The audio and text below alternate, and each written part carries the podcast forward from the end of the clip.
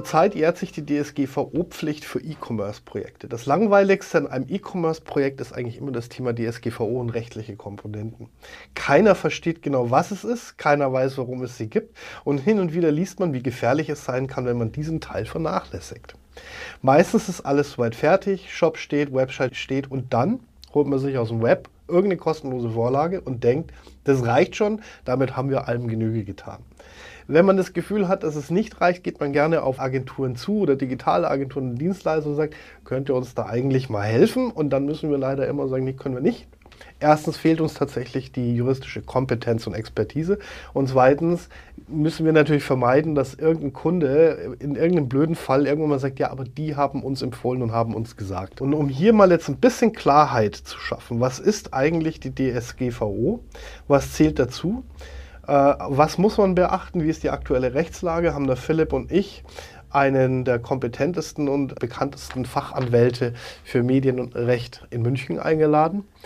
Falsch? Ich bin nicht, äh, ja, also ich bin äh, Fachanwalt für Gesellschaftsrecht und Handelsrecht, mache aber halt seit Jahren, seit über 20 Jahren schon sehr viel Datenschutz. Okay, dann ja, habe ich dich zu viel gelobt.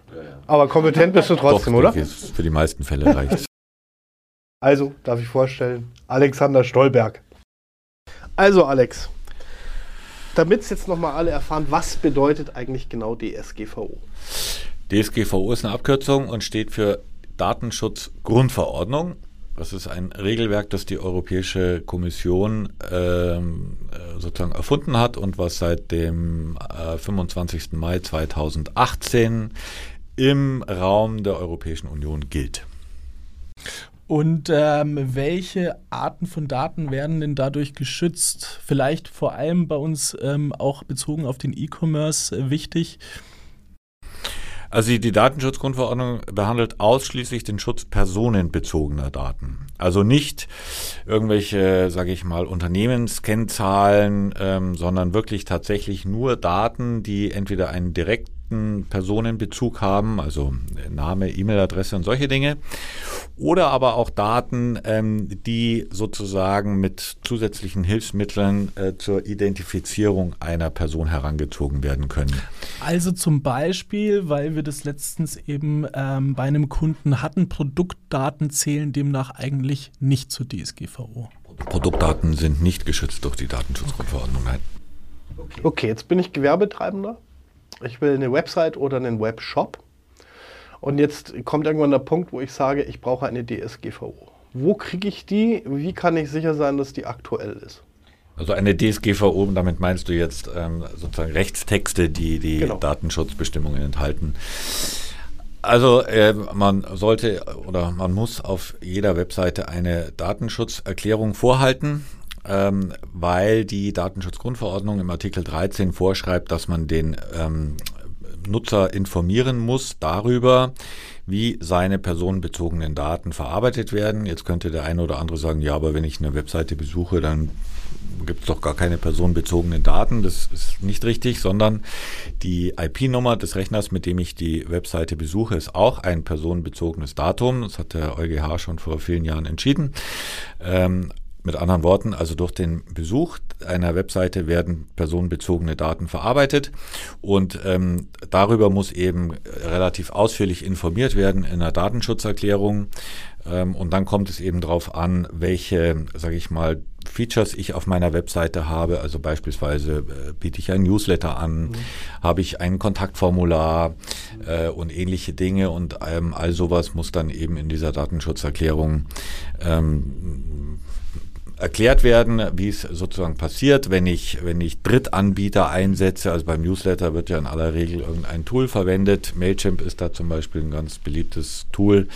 Dann muss ich darüber informieren ähm, und man muss ein bisschen aufpassen, wenn man Tools von Drittanbietern verwendet, die nicht äh, innerhalb der Europäischen Union ihren Sitz haben. Da gibt es bestimmte, sag ich mal, vertragliche Konstruktionen, die man eingehen muss, äh, um hier sozusagen datenschutzkonform Tools von Drittanbietern, die außerhalb der EU sitzen, ähm, äh, also damit, damit ich das machen kann, muss ich das entsprechend auf dem Schirm haben, sagen wir mal so. Wie ist es, weil du hast ja das Thema IP-Adresse genannt, wir jetzt wenn wir ähm, zum Beispiel ein Tracking implementieren, wir müssen ja die IP-Adresse im Normalfall anonymisieren. Das heißt, wir müssen eigentlich die letzten Zahlen der IP unkenntlich machen, sodass eben der User nicht im Endeffekt identifizierbar ist. Ist es auch Bestandteil der DSGVO oder ist es eigentlich dann wieder ein anderes rechtliches Thema? Ja, also Tracking Tools ist generell ein komplexes Thema und auch, äh, sage ich mal, umstritten. Ähm, aber grundsätzlich, äh, äh, also Google Analytics ist ja auch so ein Thema. Ähm, da muss man, sage ich mal, sich ganz genau anschauen, um welches Tool es sich genau handelt. Äh, man sollte ein bisschen im Auge haben, was die Aufsichtsbehörden dazu sagen. Also die, ähm, jedes Bundesland hat eine Aufsichtsbehörde, die auch regelmäßig äh, durch Pressemitteilungen beispielsweise informieren, ähm, wie sie bestimmte Dinge einschätzen. Dann gibt es noch die sogenannte Datenschutzkonferenz. Das ist ein äh, Zusammenschluss aller Länder, die treffen sich sozusagen und verabschieden gemeinsam Positionspapiere. Da gibt es auch zum Thema Tracking natürlich eine ganze Reihe aber ganz grundsätzlich muss man sagen, Tracking ist äh, ein, ein komplexes Thema und was halt ähm, wichtig ist, dass man in aller Regel, wenn man Tracking-Tools einsetzen will, das nur mit einer entsprechenden Einwilligung des Betroffenen machen kann. Also Cookies sind ja zum Beispiel so ein mhm. Thema. Cookie Consent, okay. Wie sinnvoll ist es denn dann, es gibt ja im Internet jede Menge kostenlose Vorlagen. Ähm, passt das dann oder würde es nicht Sinn machen, dann sich fachanwaltliche Beratung zu holen? Ich meine, naturgemäß wirst du jetzt natürlich sagen, ja klar macht das Sinn, aber wir werden halt oft angesprochen, wir können die Empfehlungen halt nicht geben, wir können die Leute nicht beraten, da fe fehlt uns auch die juristische Kompetenz und dann greifen halt viele Kunden auf diese kostenlosen Vorlagen zurück und da haben wir immer so ein bisschen Bauchweh. Also es gibt, es gibt natürlich im Internet ähm, so Datenschutz Generatoren, äh, die, die aber gut sind, kosten auch Geld. Ähm, was ja manche machen, ist dann einfach so eine Datenschutzerklärung von irgendjemandem kopieren und ein bisschen anpassen und äh, bei sich auf die Webseite schmeißen. Das Ding ist, also erstens mal ähm, muss man eben sich genau anschauen, welche Funktionalitäten in einer Webseite integriert sind. Und das heißt nicht, dass die, von deren Seite das kopiert wurde, die gleichen Funktionalitäten hat.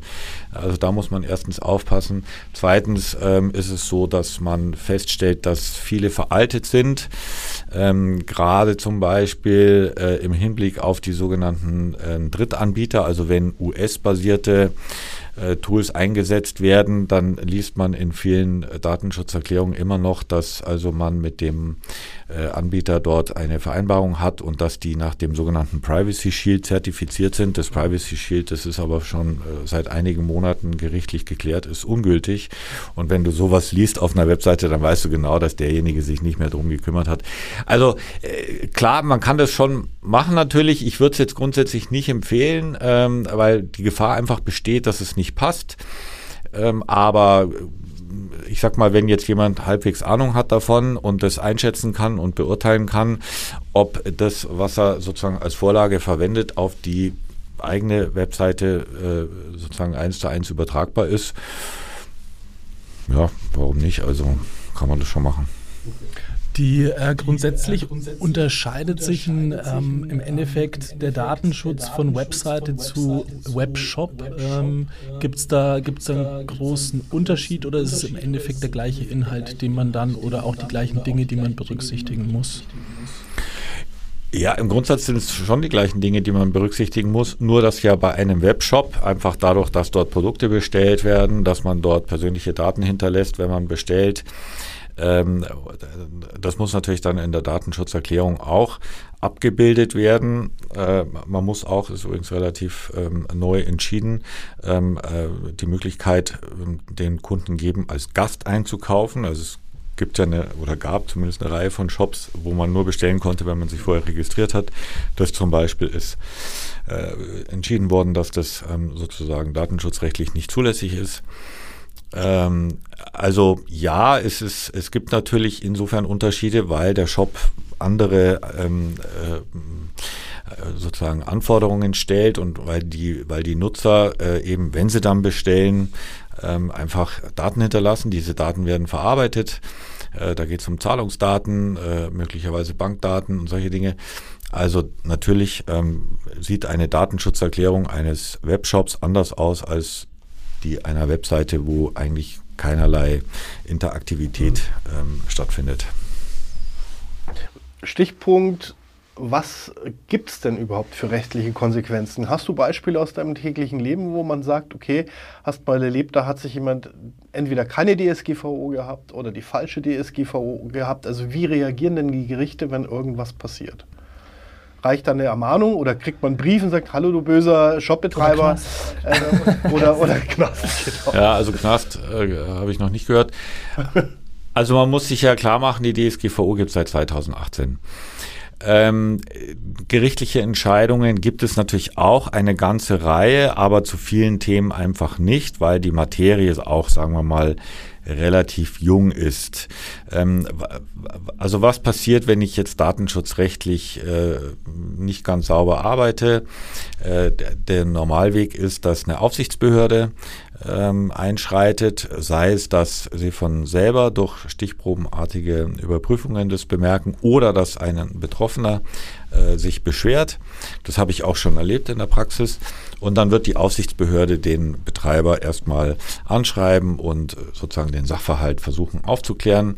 Und wenn sich dann äh, herausstellt, dass hier, äh, sage ich mal, äh, mit einer gewissen Vehemenz ähm, personenbezogene Daten nicht so verarbeitet werden, wie es die DSGVO vorsieht, dann kann am Ende ein Bußgeld im Raum stehen. Ähm, davon machen die Behörden auch zunehmend Gebrauch. Mhm ähm, allerdings natürlich eher bei großen Unternehmen. Und das Bußgeld kann aber auch schon relativ teuer werden. Also muss ich klar machen, dass die Datenschutzgrundverordnung einen Bußgeldrahmen vorsieht von bis zu 20 Millionen Euro oder aber vier Prozent des weltweiten Konzernumsatzes. Das ist natürlich eine Regelung, die wurde geschaffen, um die großen Player, also Facebook, Google etc., äh, auch, äh, sage ich mal, äh, ja, an die Kandare nehmen zu können praktisches Beispiel, also ich habe natürlich viele schon erlebt, aber ähm, was vorkommt, ist, dass mal ähm, personenbezogene Daten plötzlich ähm, nicht geschützt waren und dass die, dass die über einen Webbrowser von außen einsehbar waren. Äh, dann wird die Aufsichtsbehörde aktiv. Wir haben jetzt in Bayern, muss man sagen, das Glück, eine Aufsichtsbehörde zu haben, die ähm, aus meiner Sicht vernünftig ist und die sehr zurückhaltend sind, wenn es um Bußgelder geht und die auch, sagen wir mal, ein gewisses Verständnis für den Unternehmer mitbringen. Mhm. Ähm, das in anderen Bundesländern sieht das nicht ganz so aus also ich würde jedem empfehlen, der, äh, sage ich mal, das auch wirklich professionell und nachhaltig betreibt, also ein Webshop oder sonst was, einfach am Anfang mal ähm, das vernünftig aufsetzen zu lassen. Und dann sollte man natürlich schon ein bisschen auch die Rechtsprechung im Auge haben. Da gibt es ja Änderungen, dass man dann, wenn es Änderungen gibt, die sich auf beispielsweise den Inhalt einer Datenschutzerklärung auswirken könnten, dass man das sicherstellt, dass das dann auch passiert. Gibt es da grundsätzlich äh, so ein Vorgehen, das du empfiehlst? Weil wir in Projekten zum Beispiel, ob das jetzt in der Umsetzung oder in der Beratung ist, empfehlen wir, dass die Leute immer einen Pentest machen. Also ein, ähm, im Endeffekt, dass sie diesen Cookie-Hinweis technisch auch prüfen lassen, ähm, dass grundsätzlich einfach der, der Shop und auch der Server auf irgendwelche, ich sage jetzt mal, ähm, Lecks geprüft wird, wo vielleicht eben ein Hackerangriff stattfinden könnte, wo man eben personenbezogene Daten abfischen könnte. Empfiehlst du sowas und ähm, siehst du sowas als möglichen Standard eben auch an oder, oder ist das eine Komponente, die dann eigentlich auch mit der Datenschutzverordnung ja nichts mehr zu tun hat, ähm, vielleicht eher indirekt? Also Schaden tut es natürlich nicht, einfach schon, um sich selber zu vergewissern, dass auch ähm, alles einigermaßen äh, sauber läuft. Äh, ich würde jetzt mal sagen, bei einem normalen Webshop-Betreiber äh, würde ich das nicht als Standard äh, ansehen. Ähm, das ist ja so, wenn du, wenn du personenbezogene Daten verarbeitest, dann sagt das Gesetz, dass du gewisse technisch-organisatorische Maßnahmen vorhalten musst, um sozusagen sicherzustellen, dass ähm, die personenbezogenen Daten ordnungsgemäß verarbeitet werden. Äh, vor dem Hintergrund ist es natürlich durchaus eine Option, einen Pentest zu machen, um festzustellen, ob die Maßnahmen, die man bisher ergriffen hat, auch äh, tatsächlich sozusagen ähm, absolut, äh, äh, absolute Sicherheit, also die es ja sowieso nicht gibt, ja, wenn ein Hacker unbedingt Daten haben will, dann ist es etwas schwierig. Ähm, also Standard nein, Ähm, ich würde es auch ein bisschen davon abhängig machen von, also wenn es jetzt, wenn es jetzt, sagen wir mal, ein Unternehmen ist, das Gesundheitsdaten verarbeitet. Mhm. Ja? Bei Gesundheitsdaten ist es so, dass da die Anforderungen schon noch etwas ähm, strenger sind. Da würde ich schon aus Eigeninteresse einfach sicherstellen, dass die wirklich absolut sicher sind. Ähm, aber Standard, nein, okay. würde ich nicht sagen. Okay. Ähm, Frage. Ähm, ich habe nur Firmenkunden. Also ich habe einen reinen B2B-Shop. Da trifft da oder da greift trotzdem die gleiche DSGVO zu, wie wenn ich jetzt einen B2C-Shop habe, oder? Ja, also ja, natürlich ist es so bei ähm, also die die äh, Anzahl der personenbezogenen Daten, die dann verarbeitet werden, sind möglicherweise nicht so groß, aber wenn jetzt die Firma A beim Webshop B eine Bestellung beispielsweise aufgibt, dann ist es ja ein irgendein Mensch. Ja, da ist dann der Einkäufer oder wer auch immer. Der zum Beispiel äh, würde ja dann mit seiner E-Mail-Adresse ähm, bestellen. Also insofern sind auch diese Daten dieser Person entsprechend zu schützen. Also da gibt es keine Unterscheidung, was man ja manchmal genau. so liest, ja, B2B, da, da spielt es keine Rolle. Das mhm. stimmt nicht. Das ist, das ist falsch. Wie sieht es aus, wenn ich jetzt zum Beispiel bezüglich der Datensicherheit ja, bestimmte Maßnahmen treffe, bestimmte Vorkehrungen. Gibt es da so grundsätzlich was, wo du sagst, das muss ich beachten, das ist so ein Standardprotokoll, das ich einmal für mich durchgehen sollte, habe ich das alles berücksichtigt? Ähm, kann man, kann man das standardmäßig eben fassen oder sagst du, es ist wirklich von, ähm, von ich sage jetzt mal, von Unternehmen zu Unternehmen unterschiedlich und man muss da immer unterschiedliche Dinge berücksichtigen? Ja, also einen Standard würde ich da nicht se sehen. Es gibt, ja. es gibt ähm, das sogenannte Verfahrensverzeichnis, das man äh, unter bestimmten ähm, Voraussetzungen auch erstellen muss. Das Verfahrensverzeichnis kann man auch ein Stück weit als Selbstkontrolle ansehen, weil dort nämlich sozusagen vorgegeben ist, ähm, äh, welche Kategorien von personenbezogenen Daten verarbeiten wir, wie sind die denn technisch äh, geschützt? Wie sieht überhaupt der Prozess aus, äh, äh, um an diese Daten zu gelangen? Ähm, aber auch da, es gibt keine gesetzlichen Vorgaben, wie ausführlich dieses Verfahrensverzeichnis sein äh, soll.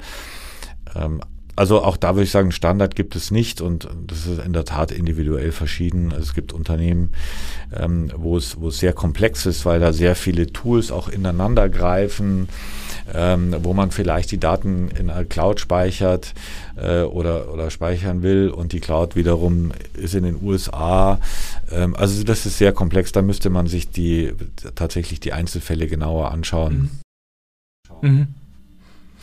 Und es das heißt ja immer personenbezogen. Heißt es, wenn ich jetzt zum Beispiel andere Daten erheben würde, die nicht personenbezogen sind, dass ich da keine Einwilligung womöglich brauche? Also nochmal, wenn äh, keine personenbezogenen Daten verarbeitet werden, dann greift ja die DSGVO schon mal gar nicht ein. Ja? Und zum Thema Einwilligung muss man vielleicht eines sagen. Also ganz grundsätzlich ist es so, die Datenschutzgrundverordnung sieht im Artikel 6 bestimmte sogenannte Rechtsgrundlagen äh, vor, die es einem erlauben, Daten, personenbezogene Daten zu verarbeiten. Und da ist die Einwilligung eine von mehreren. Es gibt noch andere Rechtsgrundlagen, ähm, die sozusagen es möglich machen, personenbezogene Daten zu erheben, ohne dass man die Einwilligung der betroffenen Person explizit einholt. Hast du noch ein Beispiel? Ja, ähm, nehmen wir mal das Kontaktformular äh, auf einer Webseite, äh, was man ja manchmal sieht am Ende des Kontaktformulars. Also es gibt Name, ein, E-Mail-Adresse ja. und dann so ein Feld, da kannst du eine Frage reinschreiben oder so. Und dann manchmal sieht man dann hinter so ein Dings, äh, so eine Opt-in-Kästchen, Einwilligung äh, in die Verarbeitung der Daten. Mhm. Das ist aus meiner Sicht unsinnig, ähm, weil eine Rechtsgrundlage ist das sogenannte berechtigte Interesse. Und wenn ich als Nutzer in ein äh, Kontaktformular eine, Name, eine, eine Frage beispielsweise schreibe, äh, meine E-Mail-Adresse angebe, dann habe ich ja die Erwartung oder das Interesse, dass diese Frage beantwortet wird und das Unternehmen hat auch das Interesse, die Frage zu beantworten und um die Antwort mir zuschicken zu können, müssen Sie ja meine E-Mail-Adresse äh, ähm, müssen sie haben und verarbeiten können. Da zum Beispiel greift aus meiner Sicht ganz klar das berechtigte Interesse und da brauche ich keine Einwilligung. Stichwort, weil du gesagt hast, Cloud USA. Die DSGVO ist ja eine Geschichte für Europa. Jetzt habe ich einen Webshop, der aber auch Kunden in den USA hat. Gibt es da eigentlich was ähnliches? Oder in anderen Ländern?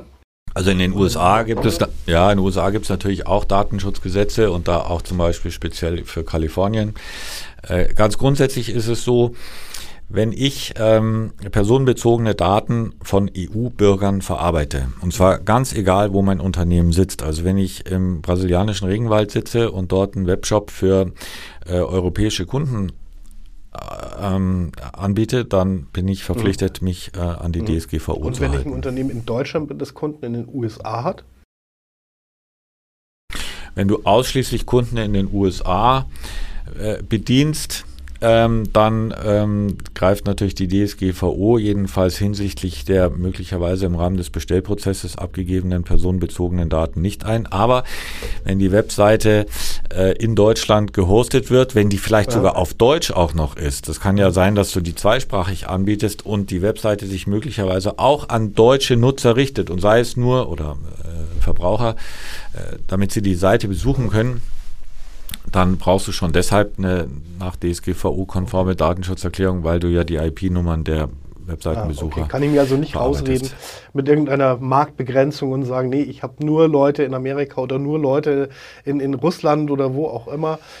Weil das ist immer das, also ja. wir, wir sagen immer, das WWW ja, da, steht für World Wide Web. Damit hat ja jeder theoretisch Zugriff. ja, ja, das stimmt schon. Eigentlich immer eine DSGVO. Ja, ja, aber also wenn ich eine Seite habe, die jetzt beispielsweise in den USA gehostet wird, ähm, die sich nur an amerikanische Unternehmen zum Beispiel richtet und ähm, dann, äh, dann greift die DSGVO gar nicht ein. Ich hätte noch zwei Fragen und zwar ähm, Thema, jetzt hat das Unternehmen eine DSGVO, idealerweise mit einem Fachanwalt zusammenarbeitet ähm, und in dieser DSGVO wird jetzt ein gewisser Rechtsstandard garantiert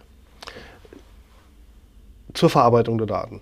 Jetzt kommt es zu einem Fall, dass zum Beispiel eine Aufsichtsbehörde auf das Unternehmen zugeht und sagt, hm, du erklär uns mal genau, wie läuft's, was habt ihr gemacht? Da gibt es dann wahrscheinlich einen Mitarbeiter im Unternehmen, äh, der sogenannte Datenschutzbeauftragte. Kann das jeder machen? Kann ich einen einfach ernennen und sagen, hör zu, Herr Müller, Frau Meier, Sie sind jetzt der Datenschutzbeauftragte oder braucht es dann eine spezielle Expertise, Ausbildung, Fachkompetenz?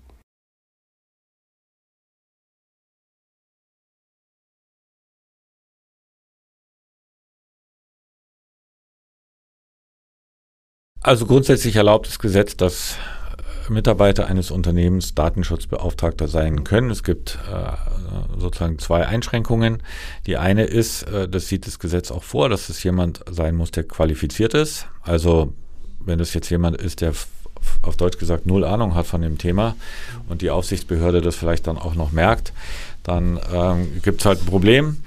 Das zweite ist, dass es ähm, keine Person sein darf, die in der Geschäftsführung ist, weil man äh, nicht möchte, dass Personen, die einen Interessenskonflikt haben, ähm, Datenschutzbeauftragter sind. Ähm, und ähm, da gab es auch Entscheidungen in der Vergangenheit, zum Beispiel zur Frage, ob Mitarbeiter der Rechtsabteilung das machen können. Da gab es zeitweise die Einstellung oder die Antwort, nein, das kann nicht sein. Ähm, ich habe eine Entscheidung kürzlich gelesen, äh, dass es sehr wohl sein kann. Aber also ich sag mal im Grundsatz, keiner, der ähm, bestellter Geschäftsführer ist und wenn es jemand macht, der intern äh, ist, äh, dann sollte der auch eine gewisse Ahnung haben. Äh, zum Beispiel auch, äh, bis es problematisch ist, wenn es der Leiter der IT-Abteilung ist. Mhm. Okay. Ja. Also im besten Fall ist es eigentlich jemand externes, unabhängiges, mhm. der. Okay. Das würde ich jetzt so gar nicht sagen. Also im besten das, das Fall Ding, ist was, also was jemand externes, mir zum Beispiel häufig vorkommt, oder ich bin ja Datenschutzbeauftragter in, ich glaube, ein Dutzend Unternehmen. Ähm, wenn du Datenschutzbeauftragter bist, dann genießt du einen besonderen Kündigungsschutz. Ähm, das ist etwas, was ähm, manchen Unternehmen auch nicht so richtig schmeckt. Deswegen greifen sie lieber auf einen externen Datenschutzbeauftragten zu. Und man muss vielleicht auch noch sagen, also nicht jeder braucht einen Datenschutzbeauftragten. Ja, das ist äh, auch ein Missverständnis. Das, ähm, in Deutschland ist es so, dass du äh, 20 Mitarbeiter haben musst, die regelmäßig, äh, sagt das Gesetz, da, äh, personenbezogene Daten verarbeiten.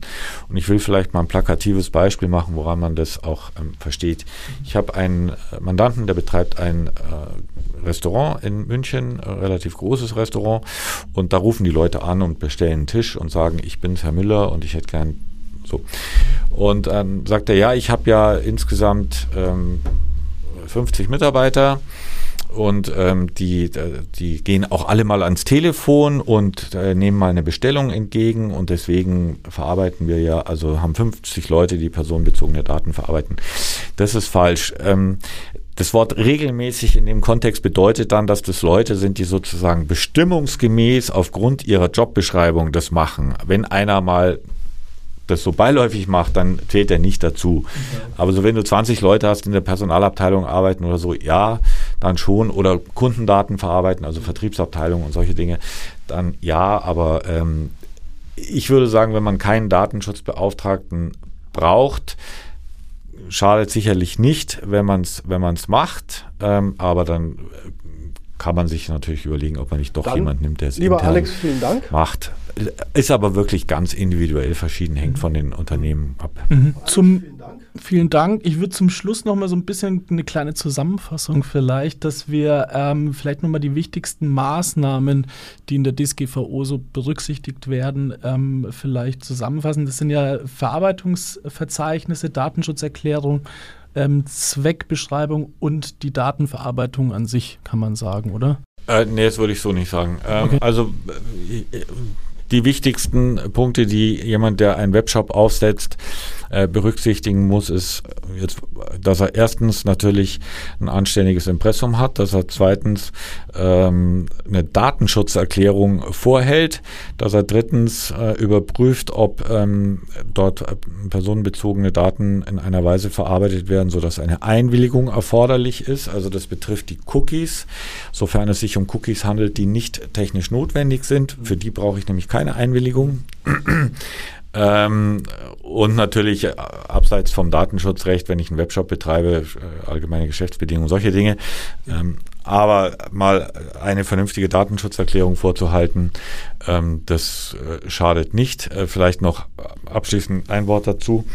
Ähm, zeitweise war es so, dass ähm, man auch abgemahnt werden konnte, wenn man keine ordnungsgemäße Datenschutzerklärung hat oder hatte. Und äh, früher war es sogar so, dass dann die Anwaltskosten des Abmahnenden von dem Abgemahnten äh, zu bezahlen waren. Mittlerweile wurde äh, wettbewerbsrechtlich gesetzlich geklärt. Im Paragraph 13 Absatz 4 UWG ist es, dass Abmahnungen wegen Datenschutzverletzungen nicht mehr sozusagen kostenpflichtig sind. Ähm, aber nichtsdestotrotz, ich sag mal, es macht jetzt auch keinen allzu guten Eindruck, jedenfalls bei mir nicht, wenn ich Datenschutzerklärungen lese, wo beispielsweise immer noch auf das sogenannte Privacy Shield Bezug genommen wird, was seit mhm. äh, längerer Zeit einfach ungültig ist und mhm. Äh, also auf Deutsch gesagt dann das ist einfach Quatsch, was dann da drin steht. Ja. Ansonsten, wenn wir weiterhin Fragen haben, kommen wir wie immer auf den. Dann vielen, vielen Dank, Alex. Sehr gerne.